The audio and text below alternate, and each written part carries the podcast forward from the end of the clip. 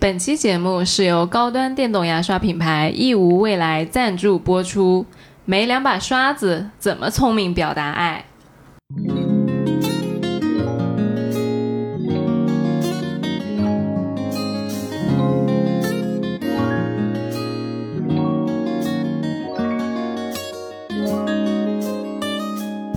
？Hello，大家好，欢迎来到来都来了，我是主播丸子。Hello，大家好，我是宁空。我也不知道为什么今天我开麦特别想笑，你可能就是掐饭就比较开心。本来第一句话是丸子念的，我整个就开心到根本念不下去，然后我就说，要不然你来念吧。也不是第一次掐饭，不知道为什么今天这么开心，像没掐过饭一样。大家好，大家好，我是妮蔻。嗯。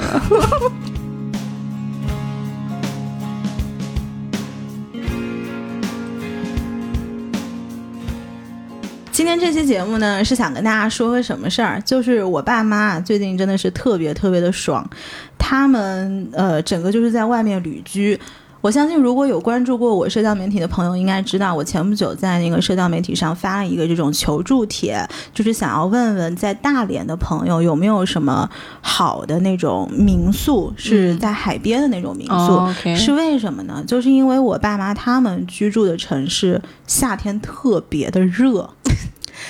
然后他们就他们就待不住了，你知道吗？然后待不住了之后，就说，因为他们现在也退休了嘛，就也没什么事儿，他就跟我爸俩，我妈就找我，他就说，要不然我就跟你爸到处去住住吧，就比如说，呃，什么大连住一个月，青岛住一个月，烟台住一个月。然后一开始是这样设计的线路嘛，但实际上他们后来线路决定的是云南住一个月，贵州住一个月，然后再往东北那一块儿去。所以他们其实现在在云南。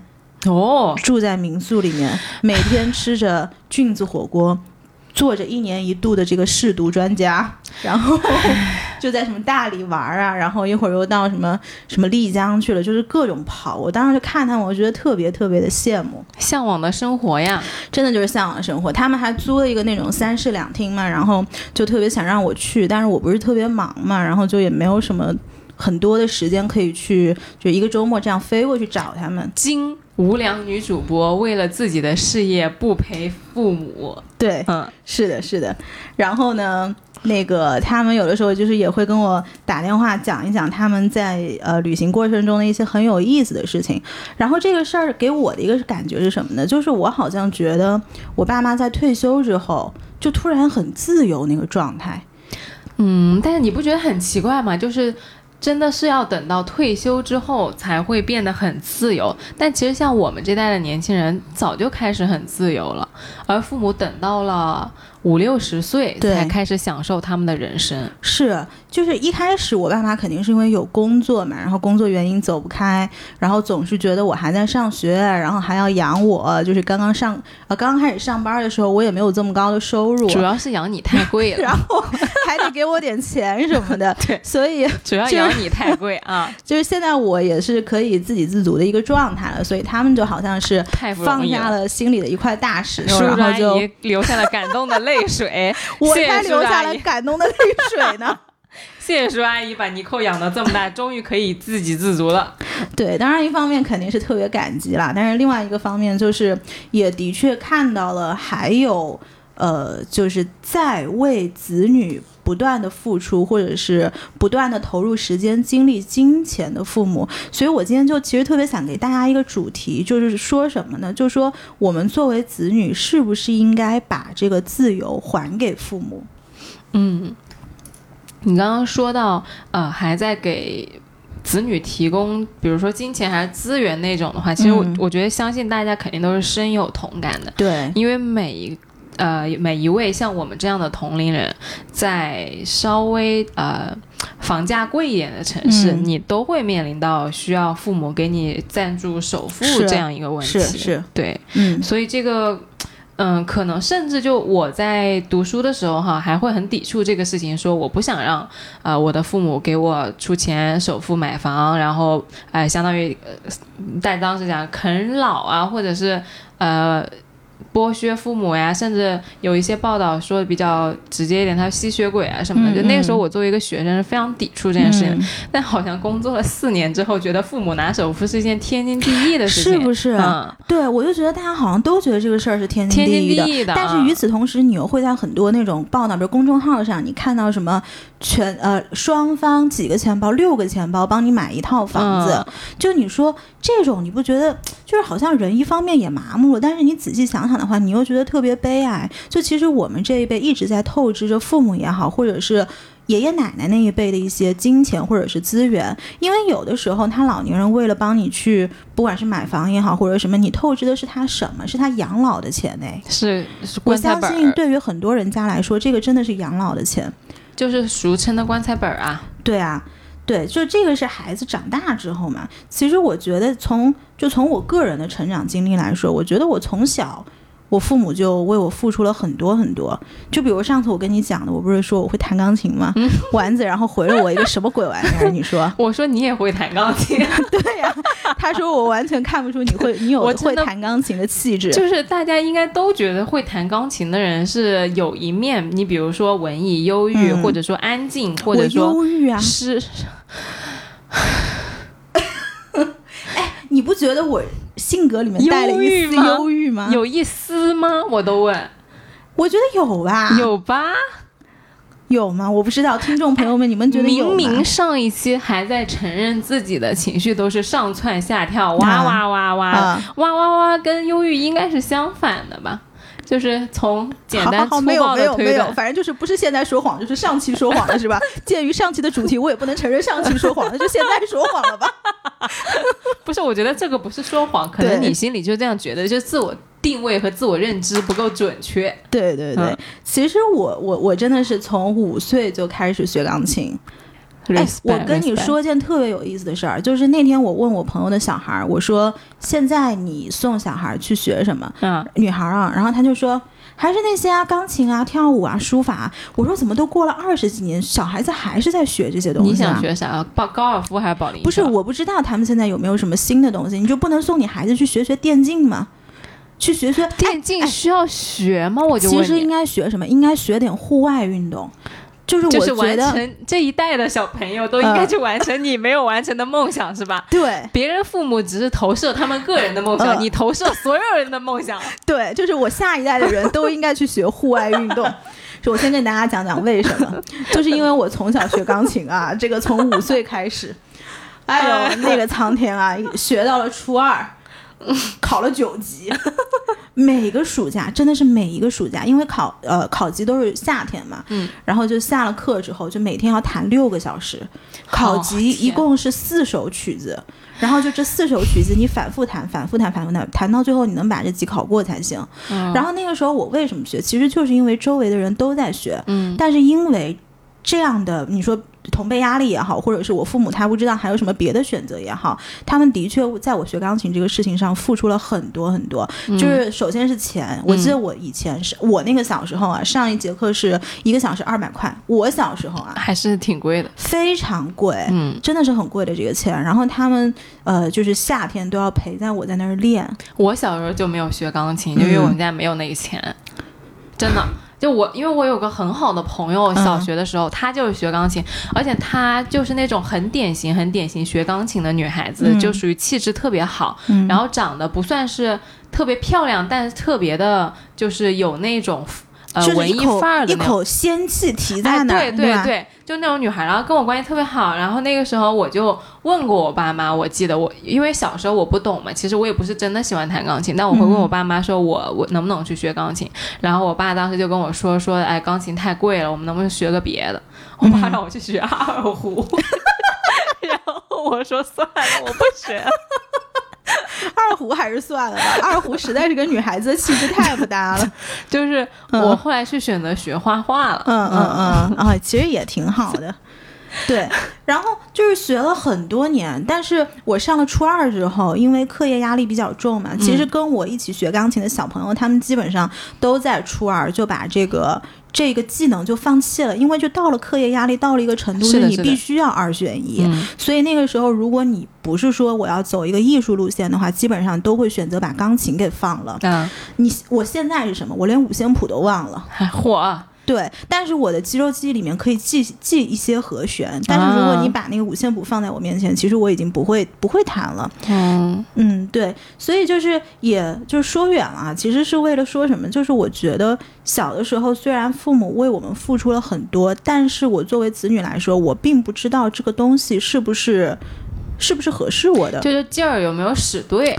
对，嗯，那天我不是还在跟你聊吗？就是你小的时候，你知道你的天赋是什么吗？完你知道你擅长什么吗？我现在都不知道。对，其实嗯我现在也不知道，我是后来慢慢慢慢的跳脱，就是有更多尝试之后，我才知道我可能擅长户外运动，但是这个东西我也不是特别确定。哎呦，你开麦之前可不这样讲的。嗯你说你要是早学户外运动，我嗯都该在电视上看到你了。我一开麦都不诚实了。对对对，就是如果我早点学户外运动，今天大家在那个奥运会上看我冲浪的，可能就是我了。我的妈耶！对，但是我的确觉得小朋友应该多学户外运动。你不觉得现在小孩儿天天为什么就在撸铁？嗯，撸什么铁啊？你看户外那些跟大自然接触多好啊！你就像我们之前做过一期冲浪的那个节目，其实就。其实听完之后我还是挺向往的，因为我就是一个不怎么会户外运动的人。我小不刚刚不说嘛，我学画画，嗯。画画就是那种，你画一幅画，你就要从你一屁股坐下到画完，基本上都不会起来的，嗯嗯。啊、特别静，都别说户外运动了，我运动都不会。嗯，我小的时候成绩特别好，就班上长一到五年级，我连连了五年当班长。嗯但是我运动就体育啊，就基本上是及格，然后那分数最高就是良好，还是我们班主任打的，嗯嗯 对，嗯就差到这个地步。嗯是，所以就是我觉得是后来包括学了金融之后，我。在学校的时候，因为我上学的时候是学那个什么应用数学与统计的嘛，但这些东西也是父母帮我选的专业。嗯我其实不知道我是不是擅长，直到我真正到学校里面去了之后，国外不是大家学这种专业都是你喜欢什么，你觉得你自己擅长什么，老外都是这么选的。嗯，然后当你就会真正看到一些他们很有天赋的人，他做这个事儿是多简单，又能做的比我更加有成就，而且很投入，很很沉浸。投入他自己非常的有兴趣，然后很开心，就是那种钻研的。所以我觉得，就是看到这个层面，我才会觉得就是。我觉得中国的教育哦，我也不知道为什么说到这儿，反正就中国的教育哦，我觉得真的很像，应该怎么讲，就是韩国的那种整容产业。嗯，就如果韩国的整容产业是为了整出一个 Miss Korea，就韩国小姐，就嗯中国就是为了、呃培养出一个最好的员工。没错。嗯而你说到这个国外的学生啊，我记得我其实刚开始在学生时代看外国的电影和电视的时候，我其实心里一直有一个疑问，就看到他们在选专业的时候，经常会有人说，就是啊、因为我喜欢这个东西。对，然后或者说，哎，我喜欢这个，所以我学嗯做这个。我当时就会觉得说，哎，为什么你喜欢这个事儿，你就要做这个事儿？嗯，你没有考虑过这个东西以后能不能成为你的职业和它能不能赚钱吗？对，我以我以前经常会有这个疑问的，嗯就甚至有时候这个时候，我现在还是会有，就是我的根深蒂固的观念就是，你要去做一件事儿的时候，你不应该综合评估一下这件事儿的实操性吗？嗯嗯但是当时看电影就经常会看到他们那种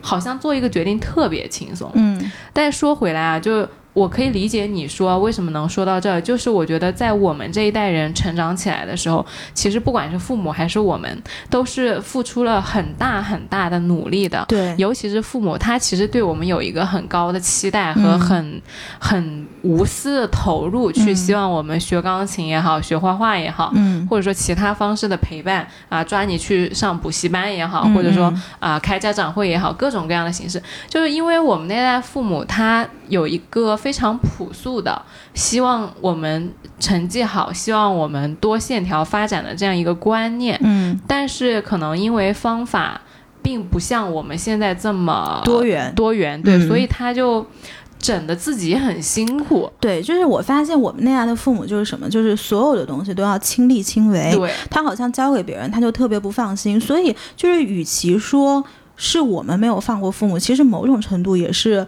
作为父母那一辈，他可能没有这个放不过自己，就是他放心不下下一辈，很紧张，很紧张，很紧张，真的很紧张。而且我回想起我小的时候，就是我觉得我妈其实是一个真的就是一个心气儿特别高的人啊，对。但是呢，就是她有的时候为了她自己，她可能会觉得我这事我就是不干，嗯，她为了我呢，她可能也不干。但是他，但他不干完，他会很内疚哦。对他会觉得这事儿耽误了我，就是还是会有负担，他会有负罪感。就我跟你说个什么事儿，就是我妈是那种，就是如果她觉得这个事情不对，嗯，她就绝对不会说去低头的那种人，嗯，就是怎么讲，骨子很硬，是这么讲吗？就是很有骨气的一个人，对的，对的，对。然后我们那个时候呢，就是。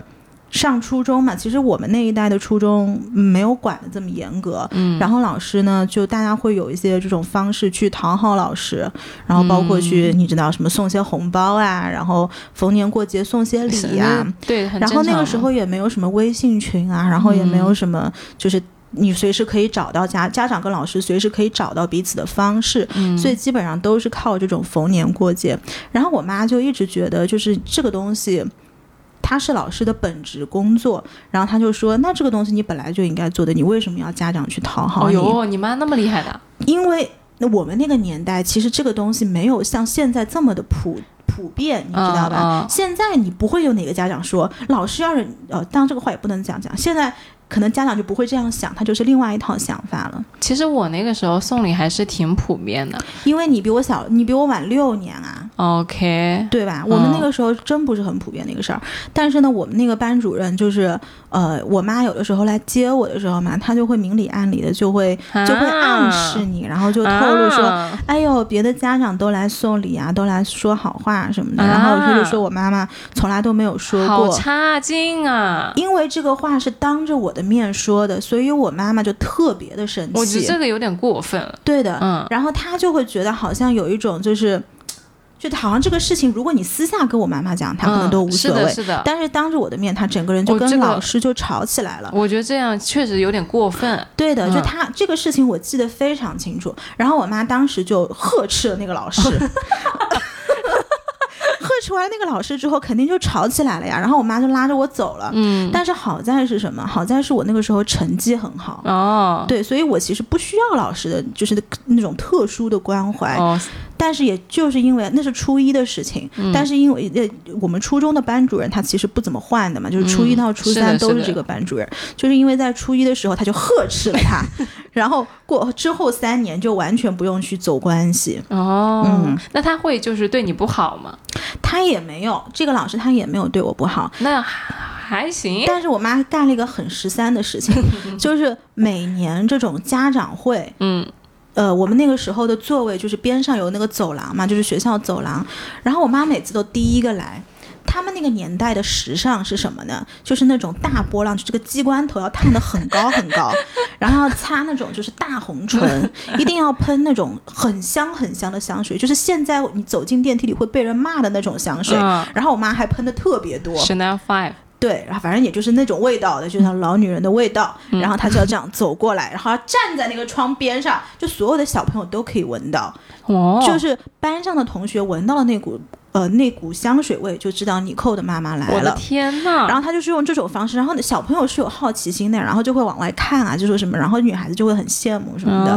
然后就是像，就是像他也不示弱这种，你知道吗？哎，那他不应该秀给家长看吗？他应该家长会最晚一个来。因为就是上课你是要给那个老师示威，他的目标在那个老师，不在其他的家长。不是那个老师开家长会是吧？对，哦，对。哎，你妈妈有点东西的，阿姨那个 respect 这个事情我。记得非常清楚的，嗯阿姨有点东西的，但是其实这个事情事后，我妈妈在我离开了初中之后，其实我妈在好几年里面，她都一直在说，她说她其实这个事情上觉得很对不起我啊，因为她当时这个火发出来的时候，他不知道，就像你说的，后面我会有什么样的影响。对，就会应该你妈妈担心了三年，就是班主任会不会为难你？对的，他其实心里面是有一点提心吊胆的。对的，对。所以，但我妈的确又是个心气很高的人，可是你可见她这个事情是一直记在脑子里的。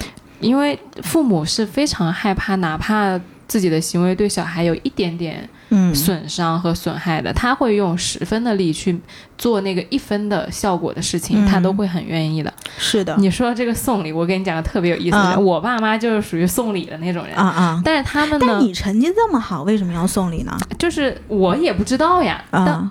就是放心不下，就像你妈妈，呃，跟那个老师呵斥完了之后，就担心了三年一样。我爸妈就会觉得说，那我们不送是不是不好？对。然后他当时其实也没有告诉我，我们给老师送礼，因为可能大父母的观念都是，呃，给老师送礼不是一件特别。能拿上台面讲的事儿，也不想告诉小孩，这么早就让你学会这种事儿嘛？对，而且他们有一种观念，好像是小孩以后你做了什么很不错的事情，老师表扬你了。我妈其实当时是这个思维，就是她会觉得你的归因会归在因为我妈给他送了礼。对，反正就是父母是非常小心孩子的这种。观念的，所以那个时候我爸妈是每年都会给我的班主任送一个礼物，但是他们就不告诉我，直到我高考完了之后，我才知道，就原来他们每年都会给我班主任送礼的。但确实，我班主任对我非常好，我也一直都觉得他对我好是因为他喜欢我这个人，而不是因为我爹妈给他送了礼。对。对，所以就像你说的，就是父母其实为孩子是考虑的非常非常周到的。空心思，怎么他能想到的所有的事情和方法，他会给你全部算一遍，然后弄一个最优解，然后去执行。对对，讲到这个，我又特别想给大家分享一个，就是我家人的经历。嗯，这个其实我这家呃是是我姑姑家，我自己亲姑姑家。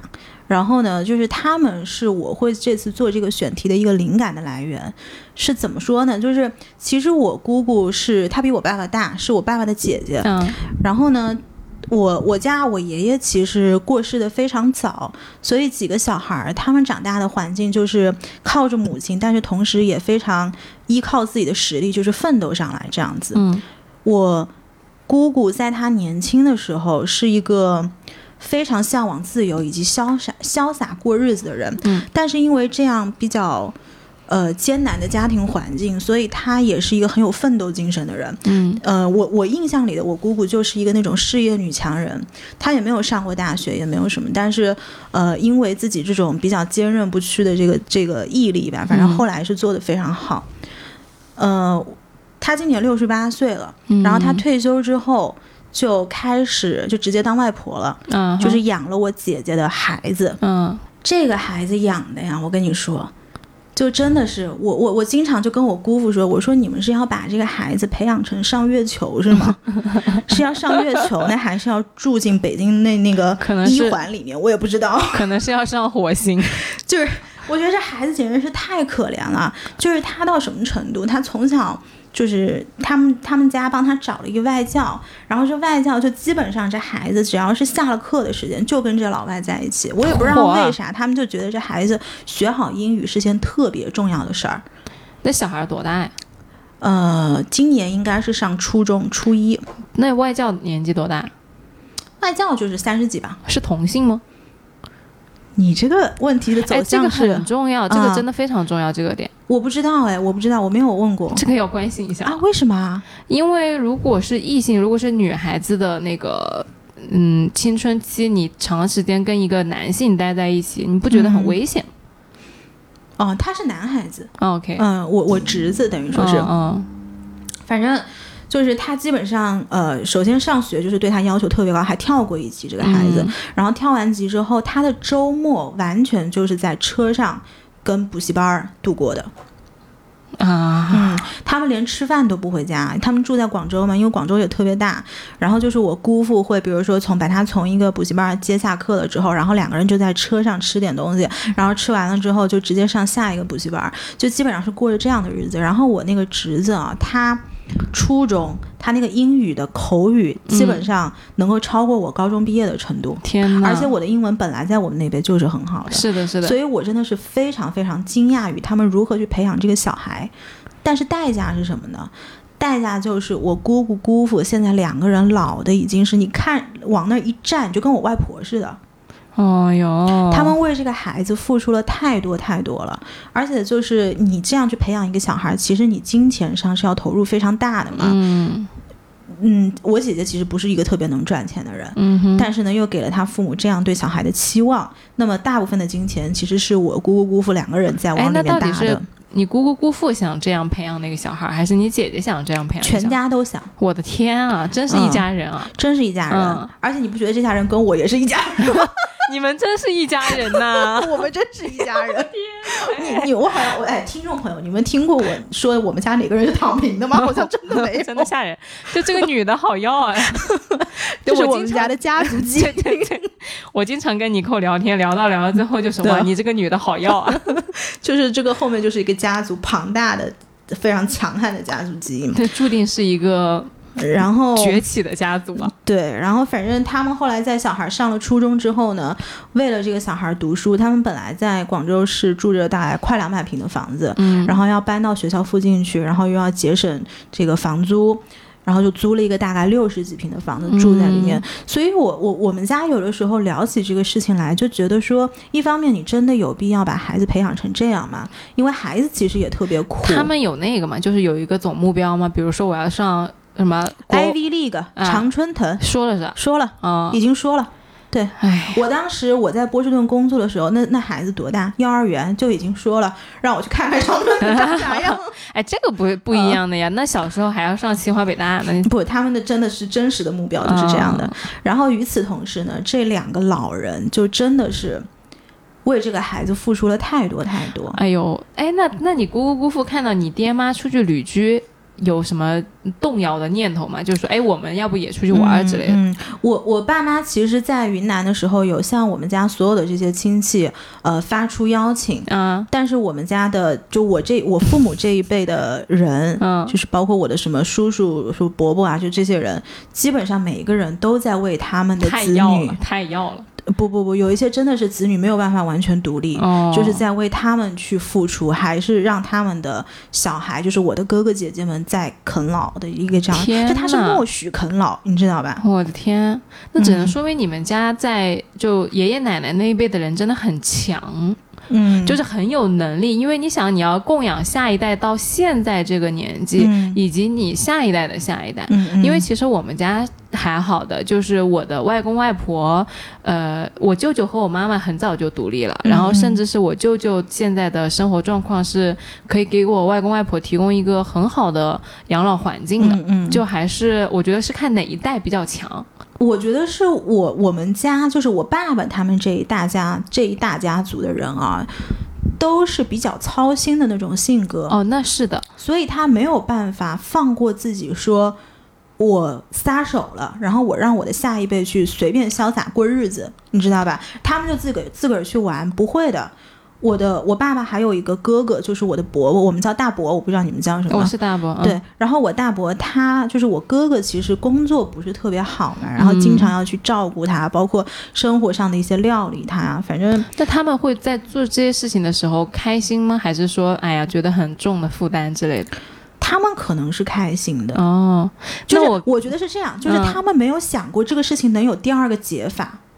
嗯，我这么跟你说，嗯就我刚刚不是说我舅舅其实可以给我外公外婆提供很好的养老条件嘛？嗯就是我们家这边是在现实层面上是呃爷爷奶奶、外公外婆，我爷爷奶奶不在，就像我舅舅的小孩叫我外公外婆叫爷爷奶奶嘛，嗯，就是爷爷奶奶那一辈的呃经济条件已经是完全解放并且非常优渥的，但是他们还是很操心。是吧？，对，就这个东西啊，嗯其实说白了跟钱都不是必然相关。不是对，所以我才会问你他们开不开心，因为我外公外婆其实，如果你单从经济条件上来说是是非常非常舒服的。嗯我妈妈这边和我舅舅这边都就是完全不需要他操心，嗯而且可以给他提供很好的条件，但是他也会就是说担心这个担心那个。他甚至前天给我打电话说啊，你什么时候结婚啊？嗯你没有结婚是我的一块心病。嗯嗯他就原话就是心病，你知道吗？嗯，然后每次都跟我讲这个事儿。压力好大啊。对呀、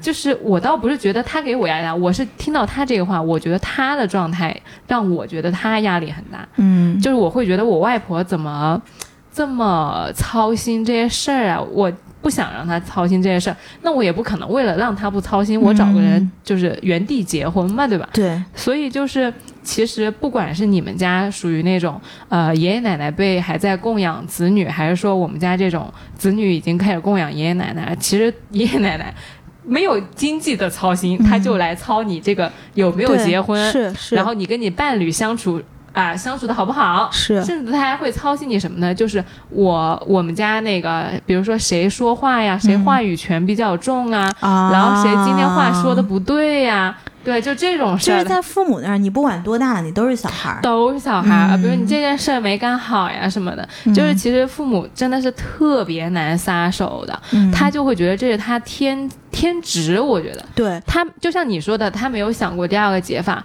就我们家的呃老人也是没有想过说有放手这个选项的。嗯，他就是，觉得担心我的婚姻问题，就是他理所应当作为一个外婆应该做的事儿。嗯嗯嗯嗯。其实这次就是在做这个选题之前，我也有跟我爸妈打了一个一个半小时的电话，嗯我就我有跟他们讲嘛，就是我想做这个选题，然后我想问问他们的一些想法。然后我爸当时就说，他说其实一方面是一方面是我们刚刚讲的，就是说我们首先小辈要有这个意识，说我们把。自尽力自强，尽力呃让自己变得更强大，不管上是经济上的，还是呃一个就是思想上的，还是立场上的变得更强悍一些，然后能够让父母去享受他们的晚年生活。还有第二个就是，其实小辈要给老年人一些指导，这个是我爸说的，我完全没有想到这个点。嗯。他就说小贝要给老年人一些指导，就是你怎么去享受你的自由生活，因为他们这一次去旅居其实是租的全部是民宿嘛。嗯。但是你想，我爸妈那一辈的人，他们哪知道有哪些民宿平台呀、包括那些国外的、国内的，怎么去使用它，怎么去跟房东去打交道，就他们是完全不懂的。嗯。然后是我跟他讲说，你可以从这几个平台上去找，嗯。但是不是我在很长一段时间就一直在出差嘛，然后也没有去特别去顾着他们，就是最后找着了什么，结果发生了一个什么事儿，我跟你讲特别有意思。然后这个我也是知道，原来现在云南的这个民宿的市场已经混乱到这个程度了。啊他们一开始在昆明找到一家民宿，然后有一天晚上。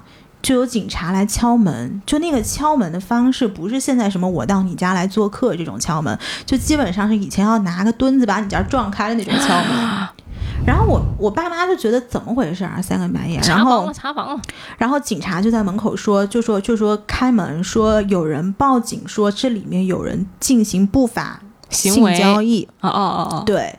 然后呢，我我爸妈就其实有比较警惕嘛，因为他们也不知道门口这是不是警察，是不是真的。嗯万一你嗯是什么，这有点吓人的。，对，你怎么知道门口的是谁呢？万一对，万一是强盗？对，然后他们就直接打了幺幺零，然后就核实了门口这个是警察的身份。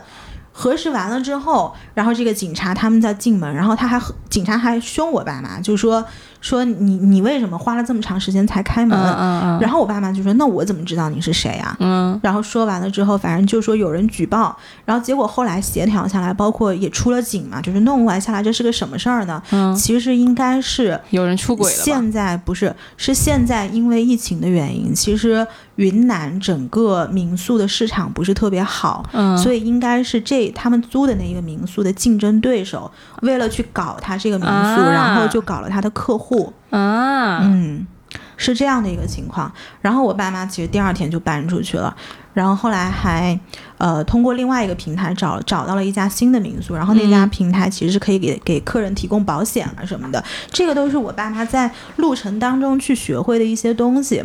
所以就是这个是一方面，然后还有我会觉得，其实他们在这种自由的状态底下，能够放下身心去感受生活，嗯学习很多新鲜的事情，嗯，是他们以前就是在居住的环境底下完全就没有接触过，或者是完全我都不知道有这个事情存在的。嗯哼，他们在丽江大概住了住了一个一周多吧。然后我爸干了一个事儿，就我真的是我爸的孩子，我爸 是一个特别能跟人逼逼叨的人。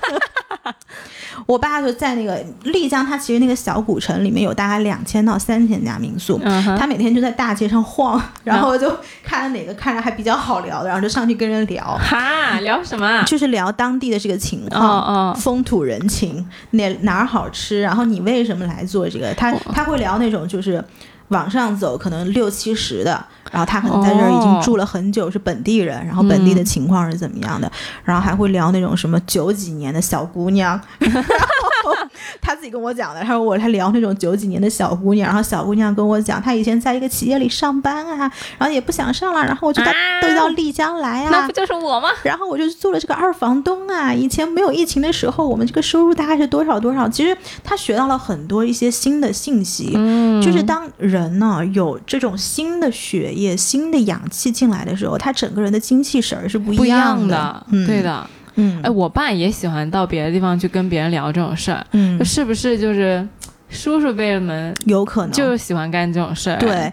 他也不也不刷微博，你看我们现在每天在干啥？哦哦哦对我，们每天花时间的那些东西，父母都不用啊。那他们有这么大啊，把的时间，我爸老喜欢刷抖音了，是吗？超级喜欢，刷到十二点都不放手的。看易烊千玺吗？这不就是我说的易烊千玺的故事吗？真的，但嗯确实就是。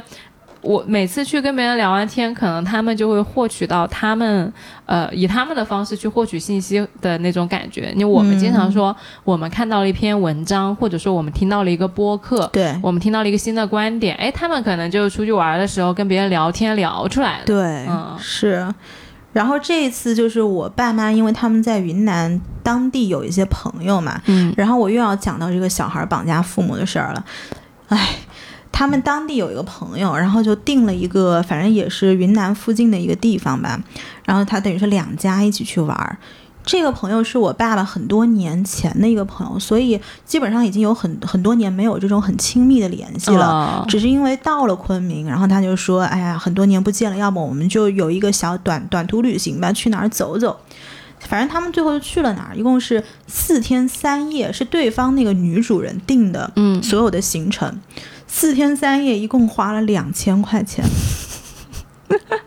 我妈跟我说这个话的时候，就是整个就是你也她也不该抱怨，她也不知道该不该抱怨。嗯为什么该不该抱怨呢？是因为对方为什么这么节省，要给他们在深圳的儿子买房子。哦，嗯，要不然阿姨心想说，我一个晚上的酒店都不值这四天三夜的钱。但是就是怎么说呢？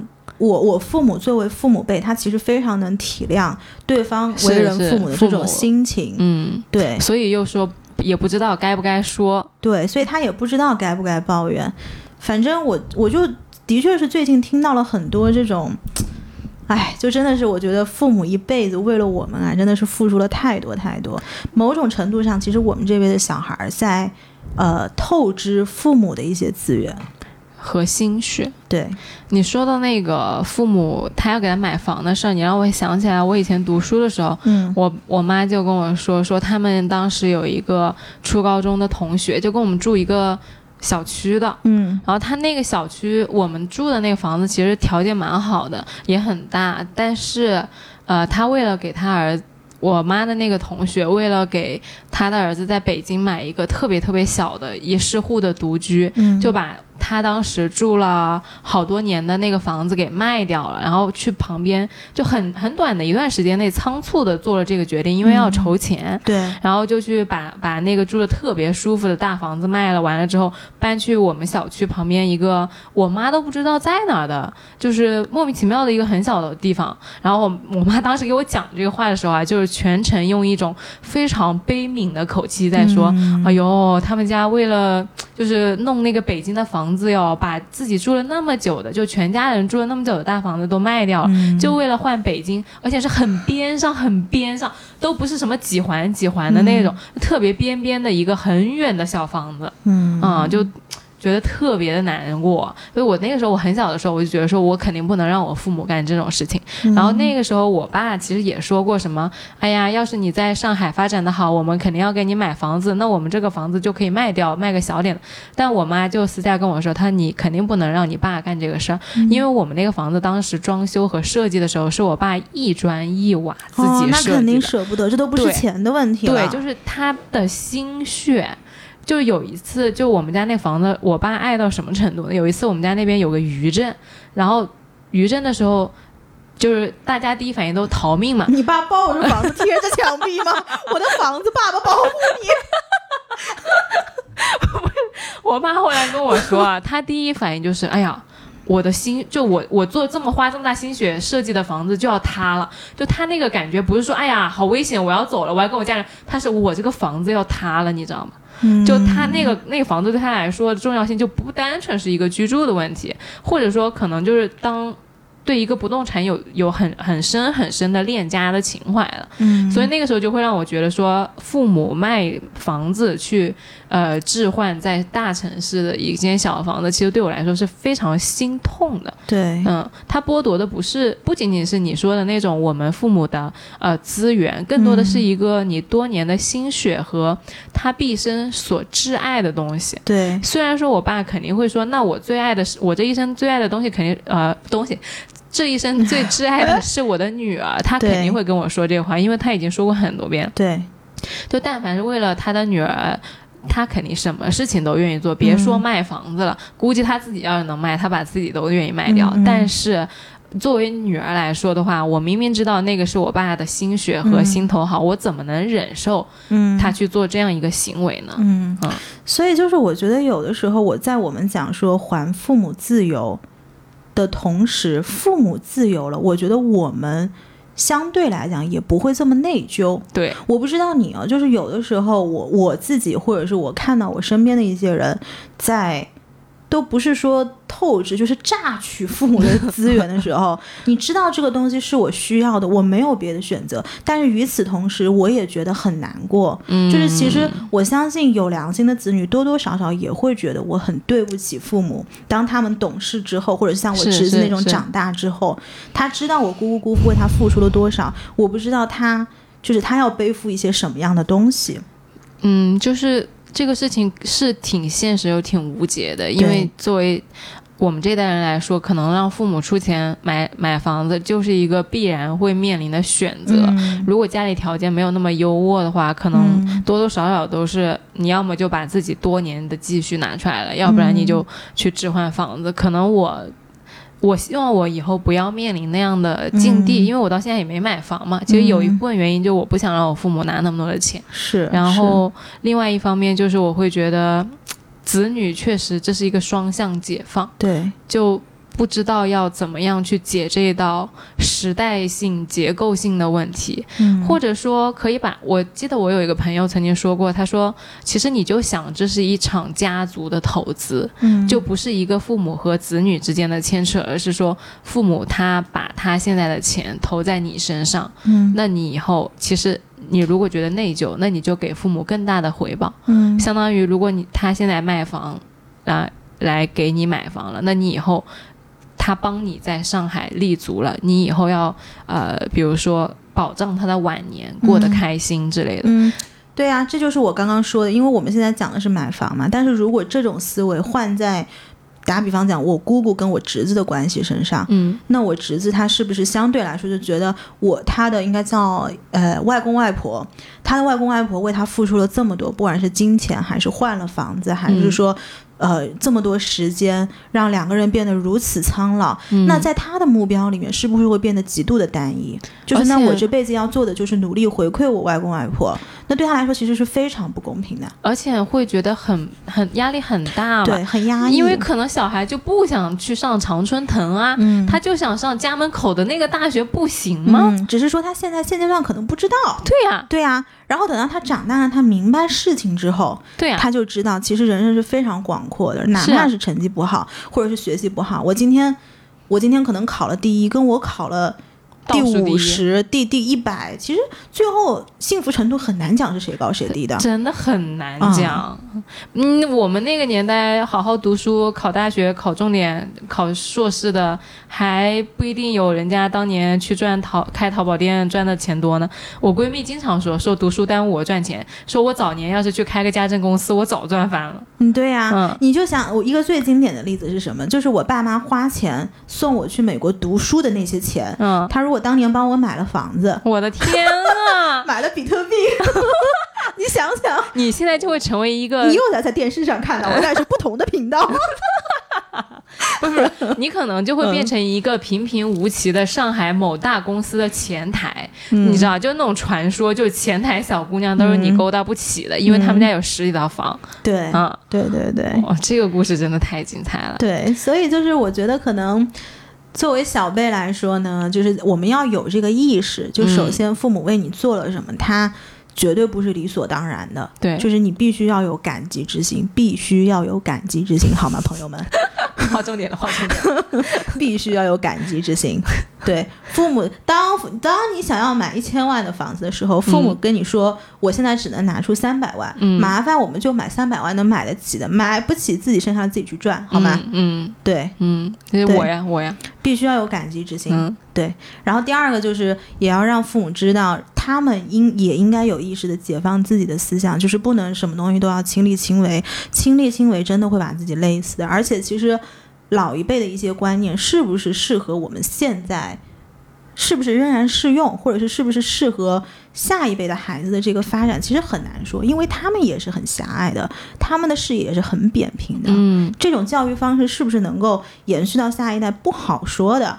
哦，你这个让我想起来，其实我觉得，其实，嗯，大家可能还。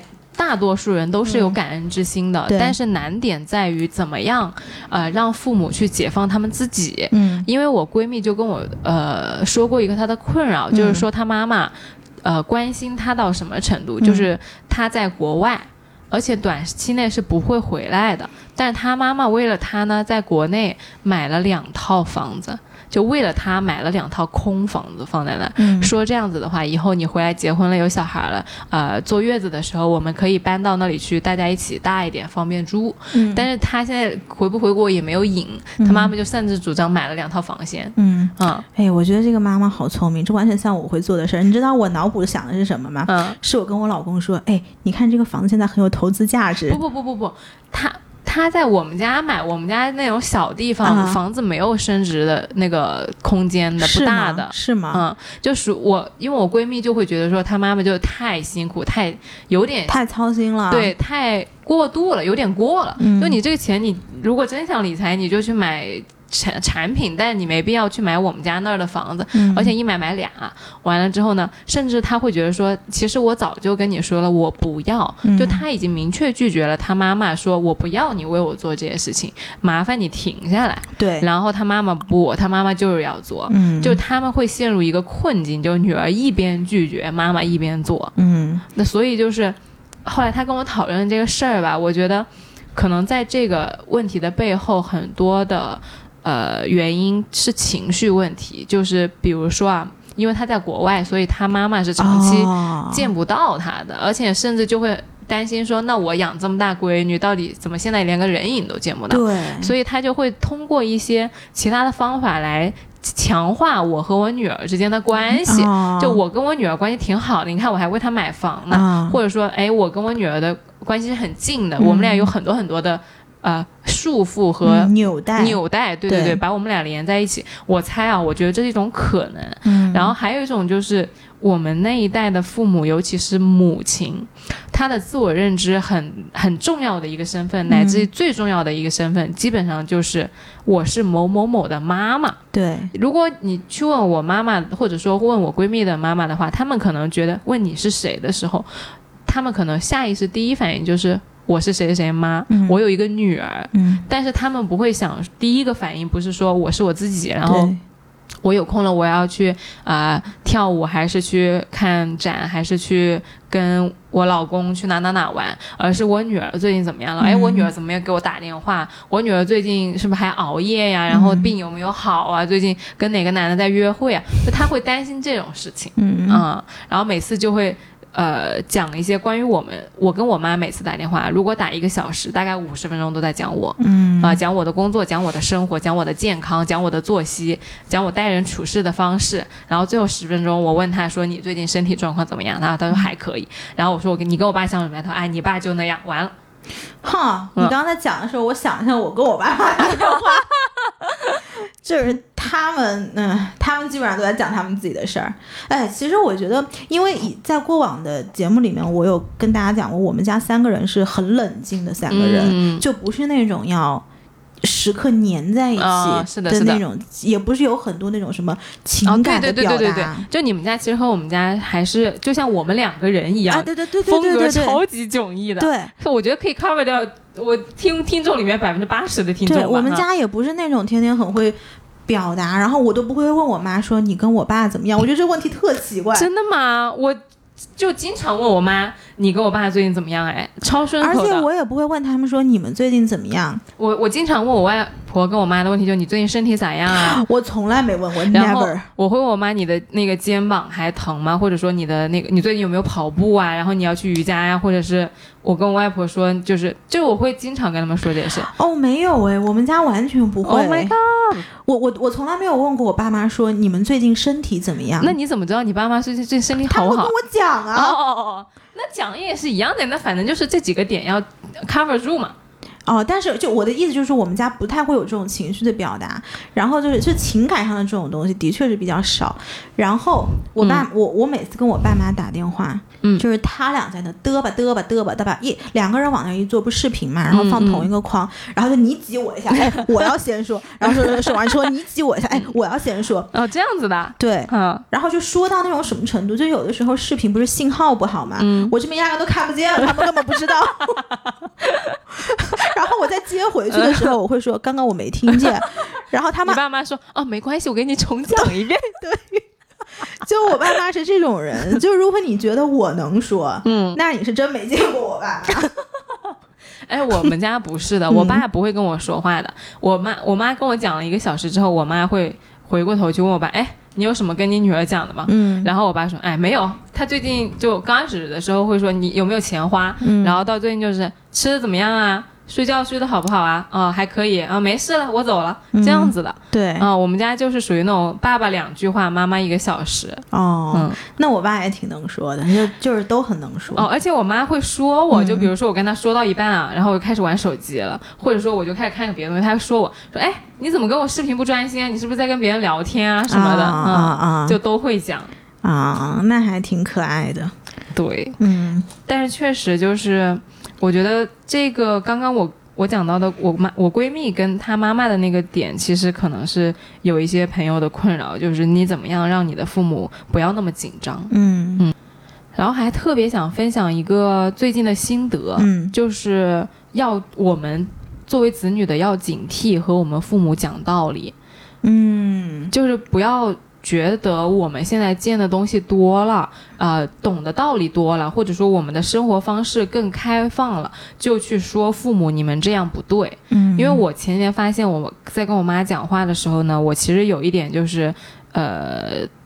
仗着我自己能说，嗯就想说说服我妈，就是去用我的价值观和生活方式，哎，对对对对对，去跟我妈理论一些嗯事儿。对，但是我是没有意识到的，就是我下意识的觉得我应该去给我妈讲道理，就是、嗯哎，你这样觉得不对，让我来告诉你这个事情是这样的。其即使我怀了一个善意，但我嗯挂完电话之后，我都想，哎呀，就是我竟然在给我妈讲道理。嗯，但是其实有一位朋友跟我说过，说情理情理，那个情一定是放在理前边儿的。嗯，就你跟你父母沟通，首先是讲情，其次才是讲理。当你的情不够到位，你去讲道理的时候，其实，在家庭相处里面来说是不对的。嗯，他是这样跟我说的，我当时其实没有没有什么感觉。嗯，但前几天我跟我妈打完那个电话，我就意识到了，其实父母跟我说那么多，也不过是想在我这里拿到一份关心和拿到一份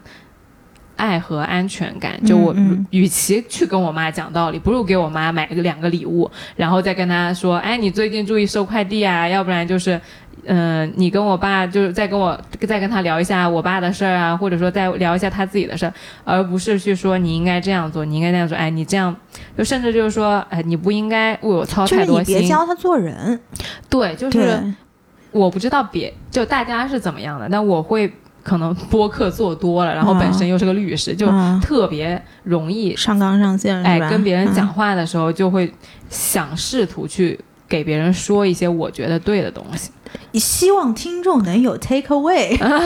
对，就就就我觉得这个反省一下，确实不应该跟爸妈讲话的时候站在这么一个高位上去讲话，嗯因为很多时候都会觉得说我们肯定是相对于父母那代来说是对的，但是其实不是的，嗯，嗯就没那么重要，对在家庭环境里面，是没错没错，所以我就觉得今天这期节目也怎么说呢？就是我们两个梳理了一些跟父母之间的相处之道，然后呃，也希望如果我们听众有做父母的，不管你是小朋友的父母还是大朋友的父母，对我们上期节目有一个，啊，对，阿姨。五十六十岁的阿姨，对的对的，对。特别感谢感谢阿姨对。我们的支持，然后如果有时间的话，就也可以呃出去旅旅游，出去看看世界，我觉得特别好。真的是，嗯，呃，就是我也爸妈，欢迎把这期节目发给父母哦。哎，对的，对，对对对，其实这期节目如果能跟父母一起分享的话，应该也是一个挺好的一件事情了。因为可能父母就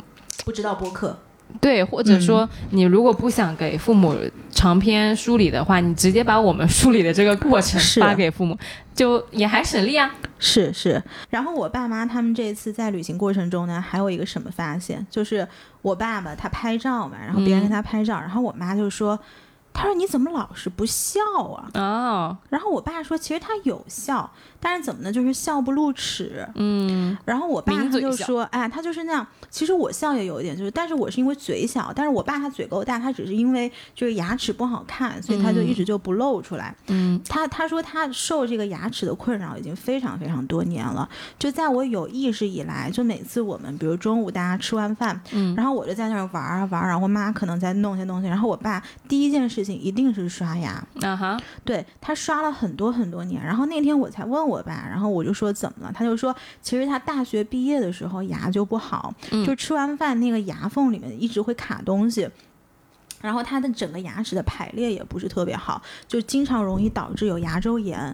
那牙周炎它其实牙龈就特别脆弱，很容易很容易流血。嗯然后他就说，他说他以前在那个报纸上看到日本有一个刷牙方法叫三三制，就是说你每天刷牙三分钟，顺着牙缝上下刷三道。嗯就是他是学这种，就是以前的上一辈的那种所谓牙龈口腔保健的这种什么小、嗯嗯小小秘诀这样子。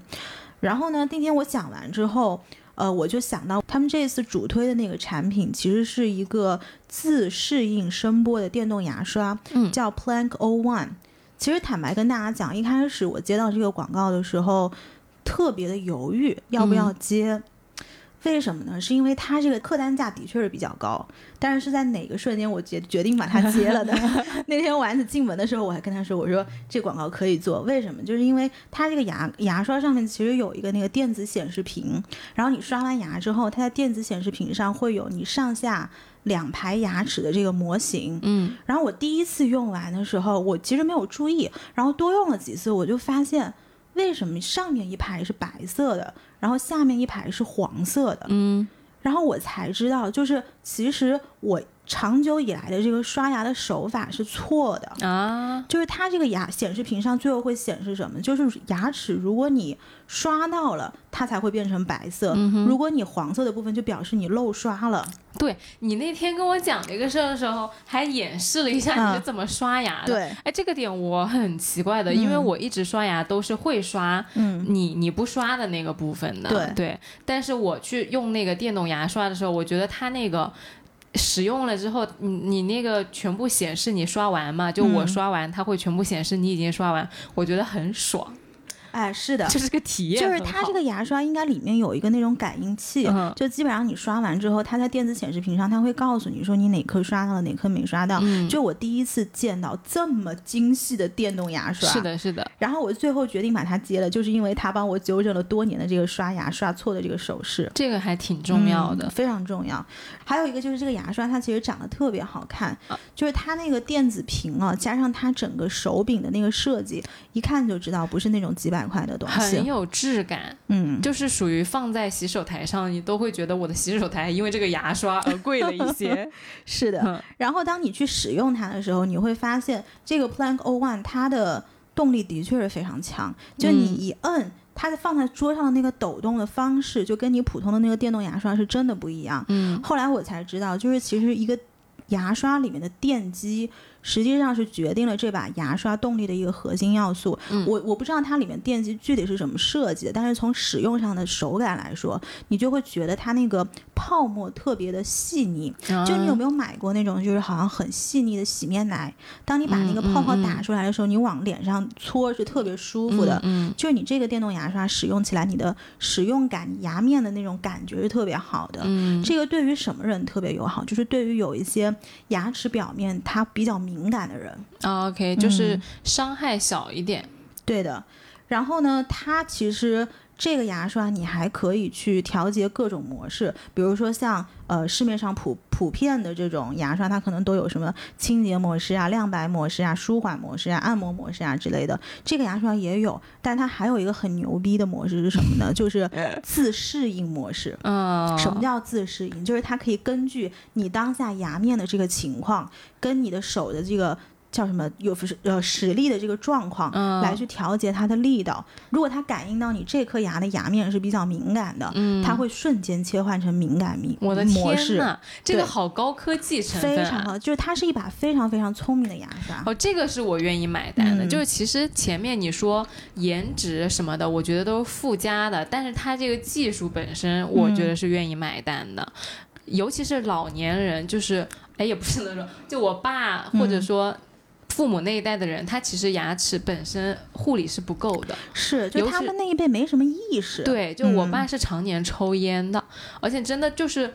我真的觉得推荐大家送父母电动牙刷，嗯因为父母本身你对呃牙齿健康保护没有什么意识的话，其实刷牙呀方式很多时候都是不正确的，对，对，所以加要加上平时不会去洗牙啊、嗯然后也不做美白，呃父母呃爸爸会抽烟啊什么的，其实牙齿健康是挺难受的。喝茶茶渍也留在牙齿上。对我外婆是已经弄了全副的假牙了，嗯所以就如果父母那一辈可以开始直接使用电动牙刷，我觉得是蛮好的一个礼物。就我在很早的时候就呃给我爸妈买过电动牙刷，嗯就在可能。不像现在这么流行的时候，嗯因为我会觉得这个对于父母来说是一个极大提升他们的呃健康和生活品质的一个小玩意儿。嗯嗯。因为它是一个新的东西，所以父母他自己可能没有意识去要去把自己的这个日常使用的牙刷去更新换代。而且这个东西嗯。他每天都得用，他用的时候他都会想到是他的小孩啊儿给他买的，他会觉得我小孩特别好，然后特别、嗯。呃就是关心我。你看他给我买牙刷。嗯，就这种话，我一定会想到，就是我外公外婆会讲这个话，嗯就是一定会走出去跟他的邻居或者说朋友说，啊，你看我那个外甥女给我买了这样子的牙刷，哦，说起来我要去下单给我外公外婆再搞点。对对对，而且哎，我觉得你讲到这个，就是我觉得像这种每天使用的礼物，真的是非常适合拿来送人，就包括情侣之间。你说你要是喜欢的小哥哥每天送你这个牙刷，你早上起来，啊我早上起来第一件把它。拿起来的东西，要把它放进我口腔的东西，就是我喜欢的男生送我的牙刷，这不是很甜蜜吗？但这个有点亲密，就不适合就是只 date 过几次的人。你就要一步给他走到亲密，直接送你牙刷，对对，对让你每天都要使用。我想起我做那个每天你一睁开眼就要去亲吻的人。哦，嗯没错没错，呃，其实这个牙刷还是特别适合哪种人呢？就是像我这种常年出差的，啊就这个真的是我的一个亲身体会，因为我过去出差的时候带的那些，就相对来说比较低端一些或者比较便宜、平价一些的那些牙刷，我出差时间特别长，就是它续航不行是吗？但凡出去两周以上，嗯，每次牙刷最后都没电。这个续航很久吗？这个续航很久，它基本上只要充电三点五个小时，可以使用二十八天。我的天呐！嗯，哦，我又想到了一些我合适送的人，对，结果做一个广告，我自己买了十把牙刷。是的，是的，是的，反正这把牙刷我是真的觉得不错了。然后包括你的一些使用的具体的，包括什么呃刷牙的这个力度啊，包括你刷头剩余多少寿命啊，它其实有一个手机 APP 是可以去追踪的。嗯，它是可以通过蓝牙连上的，所以基本上你可以定期形成一个你自己的口腔健康的报告，我觉得这个是特别哦特别好的。那最后就给大家介绍一下这个牙刷要怎么去买哦。呃，如你们去淘宝搜“一物未来”，就这个“一物未来”是怎么写一？一是一一二二三三四四的一一，物物是是呃会物的物，就是一个日字加一个吾日三省吾身的吾。对，未来就是 future 的那个未来，就是以后的那个未来。就是你去搜这四个字，然后进入天猫官方旗舰店，你就去找客服报暗号“来都来了”，获取粉丝专属优惠券九十元。记住啊，是这个 Plank O One，这次我们主推的是 Plank O One 这个这把牙刷。嗯，呃，基本上现在这个价格呢，我们他们本来给我们是五十块的优惠，券对，但是因为马上这个七夕情人节就要来了嘛，临了临了临了，开录之前我说这个肯定不行，嗯，肯定要帮我们粉丝匹配到跟情人节一致的价格。我们争取到了和情人节优惠是同等条件的呃优惠，那也就是说你在这三天买它的，用我们的优惠券去买它的产品，其实跟它后来在情人节做的大力度的活动是一样的。是的，他们情人节的活动是在八月十四号到呃八月十一号到八月十四号，嗯，但是从今天节目上线八月八号到八月十一号期间，如果你用来都来的优惠券，帮你直接节省九十元，买的价格是匹配你后面天猫所有的这个情人节活动叠加的这个优惠。嗯哼，嗯，所以呢，请大家移步橙色的软件去看一看我们的一物未来这一款神奇的牙刷。嗯，对的，那还是呃每周欢迎大家收听，来都来了，可以在喜马拉雅、小宇宙 APP、荔枝 FM、呃网易云音乐，网易云音乐等各大平台来找我们玩。谢谢大家，希望在评论区见到你们，祝你们有一个美好的一天。拜拜拜拜。